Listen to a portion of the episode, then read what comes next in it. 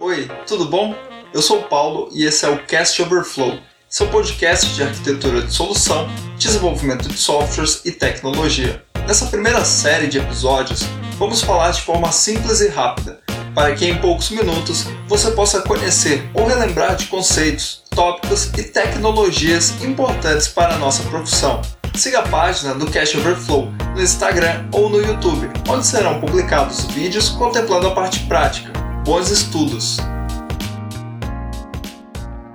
Antes de falarmos dos containers em si, vamos entender um dos principais problemas que essa tecnologia nos ajuda a resolver. Estamos iniciando o desenvolvimento de uma nova aplicação, parte da equipe utiliza o Windows, outra parte utiliza Mac e alguns preferem o Linux. No geral, quando temos essa situação, é comum que ao clonarmos o repositório, teremos problemas para importar o projeto, para compilar, isso devido à incompatibilidade entre as IDEs e ambientes de desenvolvimento. Acontece que em algum momento nós vamos resolver esses problemas e o software começa efetivamente a ser construído por todos do time. Então, quando vamos fazer o deploy da aplicação, a publicação dessa aplicação, temos uma nova surpresa. As versões do Java são diferentes do ambiente de desenvolvimento. Testamos tudo em Ubuntu e o servidor é um Red Hat. Em resumo, a aplicação não funciona no ambiente de produção. E aí fica a pergunta: como podemos fazer para que uma aplicação funcione de forma consistente em diferentes ambientes? A resposta: containers. E o que é um container? Um container é uma unidade executável de software, na qual ocorre o encapsulamento dos códigos, dos binários, bibliotecas, arquivos de configuração e dependências.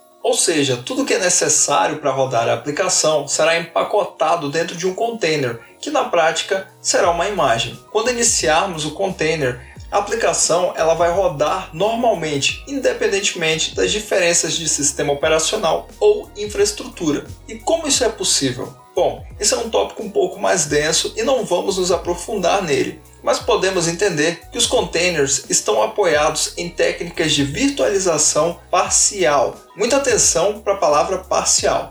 Essas técnicas elas permitem o isolamento dos processos e controle de recursos, como quantidade de CPU, memória e disco que o processo poderá utilizar.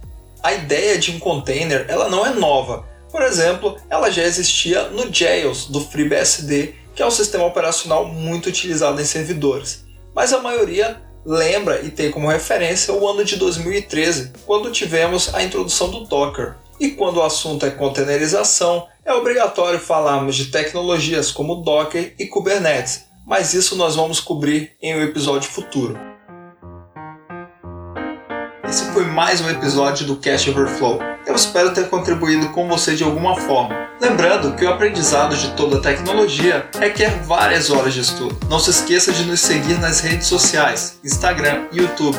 Até a próxima!